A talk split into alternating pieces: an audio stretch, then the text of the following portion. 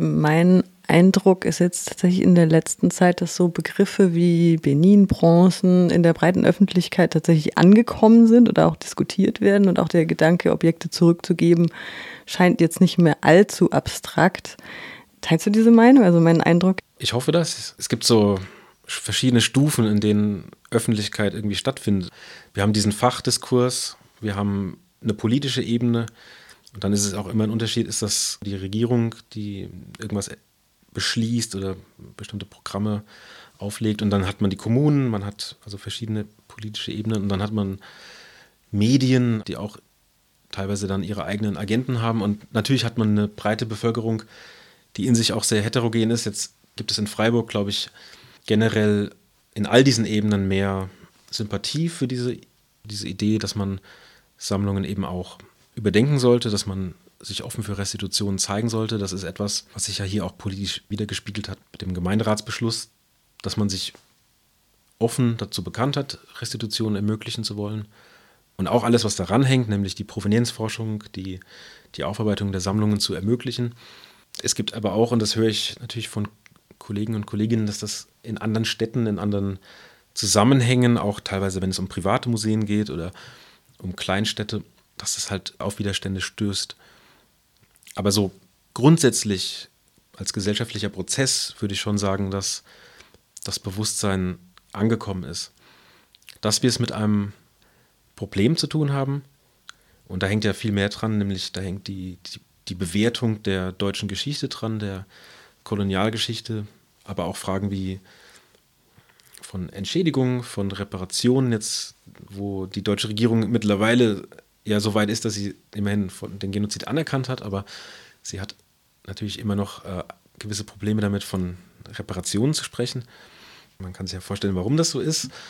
Klar, wie man jetzt an dem Thema Benin-Bronzen sieht, sobald das in Bewegung geraten ist, merkt man, okay, die Museen, die Städte, die Kommunen können sich damit arrangieren. Auch vielleicht, weil das eben politisch ne, vorangetrieben wird mittlerweile. Man merkt ja an anderen Themen, ähm, ob das jetzt das die Karl-May-Debatte war oder vergleichbare Diskussionen, die halt immer wieder durch die Öffentlichkeit oder Öffentlichkeiten wahrscheinlich besser sich bewegen, dass, dass halt das Thema immer noch sehr viele Menschen aufwühlt und Abwehrhaltungen produziert oder auch sehr häufig mit falschem oder mangelndem Wissen verbunden sind. Einfach wie gewalttätig die Kolonialzeit eigentlich war, worüber wir da reden. Der Genozid in Namibia ist mittlerweile doch vielen Menschen ein Begriff, aber was wissen die Leute über die Kriege in Deutsch-Ostafrika, also in Tansania, was dort an ein, ein, Vielfaches an Toten zur Folge gehabt hat oder die Gewalt in, in Neuguinea, die es gab oder in, in anderen Kolonialgebieten. Kamerun war praktisch vom ersten Tag bis zum Verlust der Kolonie dann im Ersten Weltkrieg ein kontinuierlicher Gewaltzusammenhang, wo eine Militärkampagne die nächste abgelöst hat. Das waren unglaublich brutale Verhältnisse. Darüber gibt es immer noch zu wenig Wissen, zu wenig Bewusstsein und eben auch das Bewusstsein dafür, was die Kontinuitäten sind. Also was bedeutet das für die Menschen in Kamerun, dass sie deutsche Ortsnamen haben oder dass ihr Kulturerbe hier ist oder dass wie in Namibia bestimmte, bestimmte Bevölkerungsgruppen einfach numerisch so dezimiert worden sind, dass sie heute politisch im eigenen Land als Minderheiten sich wiederfinden. Also bis zu den Landfragen, die Frage von der Verteilung von Land und Eigentum und so weiter. Also das sind alles Fragen, die für die Menschen in diesen ehemaligen Kolonien bis heute relevant sind, aber in unserem Bewusstsein verallgemeinert, da geht es dann immer nur um, ja, wie viel sollen wir noch zahlen und wann hört es denn endlich mal auf mit dieser Schuld und das sind die falschen Fragen. Also ne, da, da ist noch viel zu tun um, um dieses Bewusstsein auszubilden. Aber ich merke das in der jüngeren Generation, dass es dort ein Problembewusstsein gibt und dass es halt in vielen Fällen eben auch eine Generationenfrage ist oder eben auch eine Frage von politischen Präferenzen, wo man dann etwas projiziert auf solche Zusammenhänge oder Debatten. Und ganz grundsätzlich denke ich, es verändert sich etwas gesellschaftlich und das ist spürbar und ähm, es dauert, aber es passiert. Bei der Führung durch die Ausstellung Freiburg und Kolonialismus gestern heute, die ja parallel im Augustinermuseum läuft, hieß es, dass dabei auch namibische KünstlerInnen und auch WissenschaftlerInnen in die Gestaltung mit einbezogen wurden Und auch im Museum Natur und Mensch kommt die marschalesische Dozentin Maitaka Kinderlecker in einem Video, das in der Ausstellung in Dauerschleife läuft, zu Wort.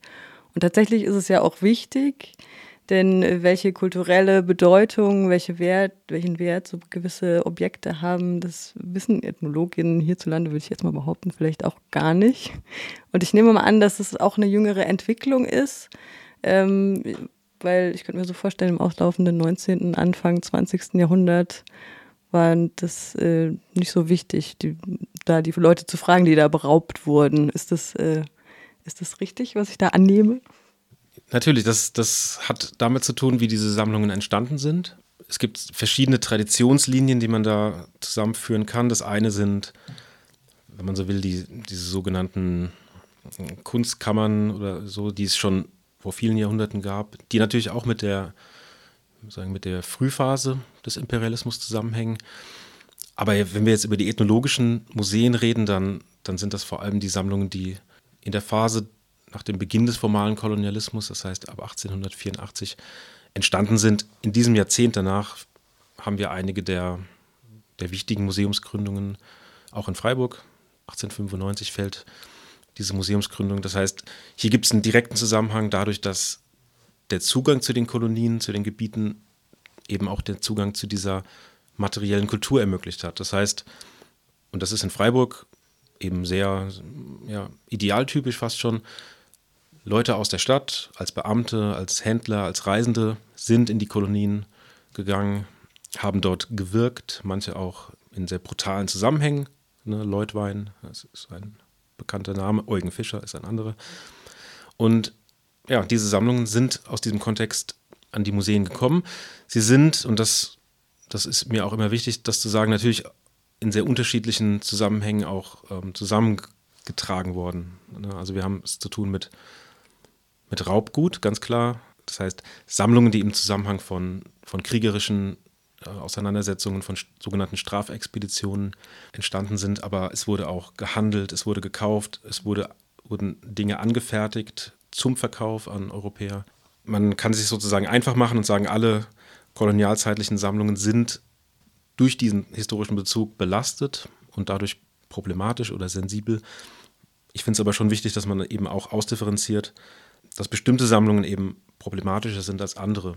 Die Sammlungen von Eugen Fischer von eben oder auch von Leutwein oder von bestimmten anderen Figuren, die, die man jetzt vielleicht auch in anderen Museen hat, wo wir wissen, diese Leute haben das teilweise auch aufgeschrieben, sie haben kriegerische Kampagnen durchgeführt, Dörfer niedergebrannt, Leute massakriert und haben dann dabei Kriegsbeute genommen. Das ist etwas, das, das wir aufarbeiten, das auch meine Kolleginnen aufarbeiten. Und diese Art von, von Sammlungen haben natürlich auch eine Priorität. Das sind prioritäre Sammlungen für diese Provenienzforschung.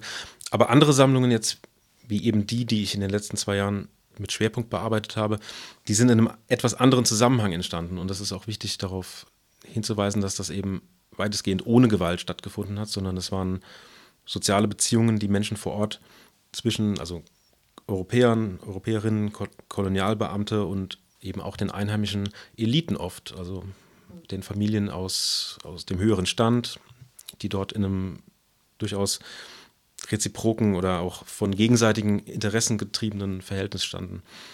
Die Brandeissammlung, zu der ich gearbeitet habe, kommt zum Großteil aus einem solchen Zusammenhang. Das heißt, ähm, es, sind, es ist eine Sammlung, die jetzt mit wenig Gewalt verbunden ist, aber sie ist natürlich entstanden in einem Zusammenhang von Kolonialherrschaft und damit eben von Herrschaftsverhältnissen durchzogen.